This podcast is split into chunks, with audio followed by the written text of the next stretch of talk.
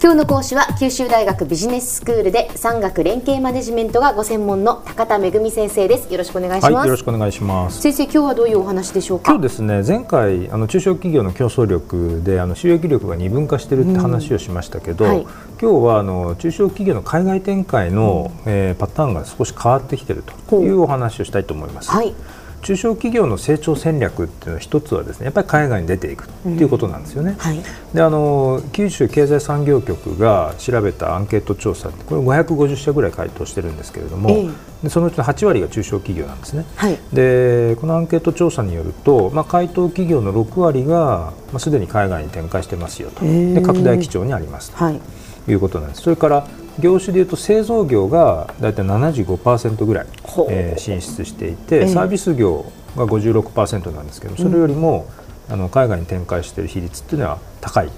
ということが明らかになっています。はい、でこういう傾向をじゃあどう読み取ったらいいのかということで、うん、まあ、前回も紹介したんですけど、ええ。ー、中小企業研究センターというところが、まあ、調査をしているのでそれをこう引用しながら少しえー、読み解いていきたいと思います、はい、あの従来ですね中小企業が海外展開する時っていうのは、うん、まずやっぱり何よりもコストダウンですね、うん、生産のコストダウンが一つ、それから取引先の大手企業が海外に出ていくんで、まあ、それにくっついて出ていくと。はいはい。あとはですね原材料を安く調達できるとか、現地の販売拠点を確保できるとか、まあ、そういう理由があったんですけれども、はい、中小企業研究センターというところがいろいろ調査をやってみるとですね海外展開がだいぶ多様化していると。で一つ特徴的なのは、ええ、従来のそのコストダウンのための移転から、はい、よりも付加価値をあのそこでどうやって上げるかっていうそのための海外移転ということが出てきてるんですね。従来は進出国例えば発展途上国だったらそこのいろんなものづくりの水準とか人材の水準とかを見てまあこのくらい生産できたらいいかなっていう感じのあの例えば工場を作るとかいうことはこれ一般的だったんですけども、はい、今やですね工場の設備にいろいろ工夫をしたりですね人が働く部分についても人が手を加えなきゃいけない部分っていうのを極力小さくして、うん、誰がやっても同じような品質なものができるっていう、うん、そういうこう生産上の工夫をいっぱいやってるんで、ええ、そのもういきなり日本と同等か、まあ、それ以上の付加価値で、えー、生産できるっていうようなパターンもあるんですよ。それから現地の顧客に対して、はい、えー、アフターサービスっていうのを充実させてそれで付加価値を増すっていうことも行われてるんですね。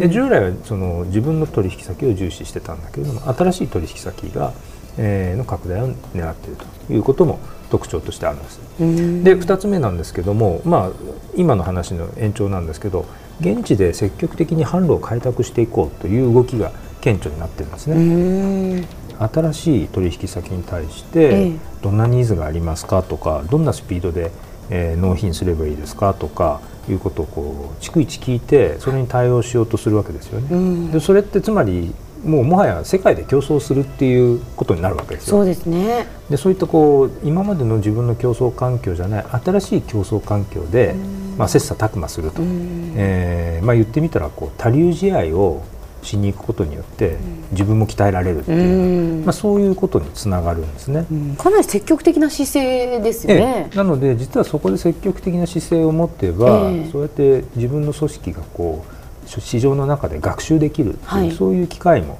あるわけです。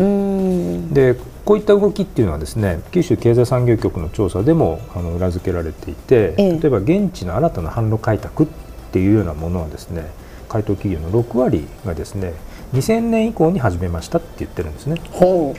比較的ですねあの言ってみたら新たな販路開拓っていうのはこの10年ぐらいの間にみんなこうより積極的に取り組むようになったっていうまあ比較的新しい動きだと,、えー、ということなんですね、えー、が言えると思います。はい、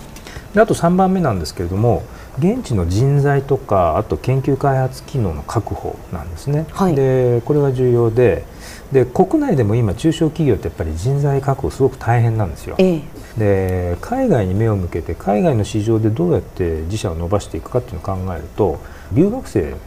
に重要な戦力になってもらうという考え方はあるんですね。うん、で例えば福岡県の筑後の方に筑水キャニコムっていう、えー、農機具の製造販売の会社があるんですけど、えこの会社って留学生をあのたくさんの国からの留学生を採用して日本で一定期間こう経験を積ませてそれで母国に戻ってもう販売の責任者になるというような、うん、まあ、そういうこう動きをかなり今積極的にやってるんですね。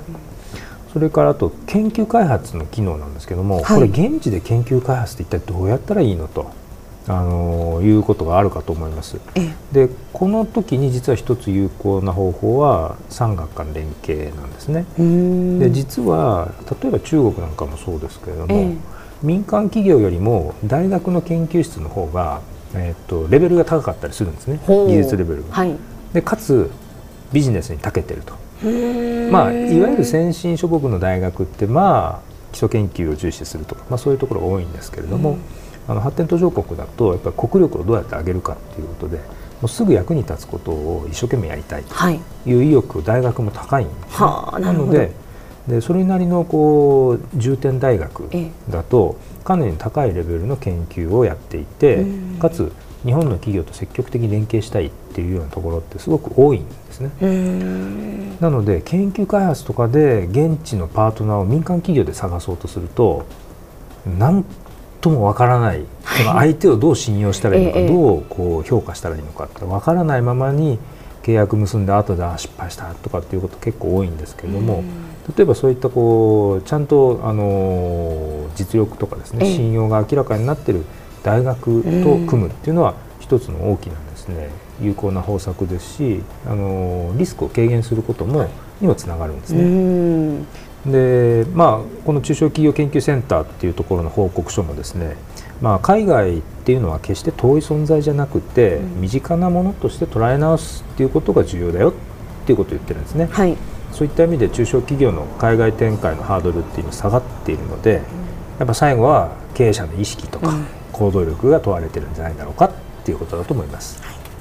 では先生今日のまとめをお願いします。はい、えー、中小企業の海外進出は今や独自に市場開拓をするっていうパターンに変化してきてるんですね。下請けとしてよらば体重の影っていうのはそういうやり方ではなくて独自の成長戦略を描くっていうのが、もう今や中小企業にも求められているということになっています、はい。今日の講師は九州大学ビジネススクールで産学連携マネジメントがご専門の高田恵先生でした。どうもありがとうございました。はいありがとうございました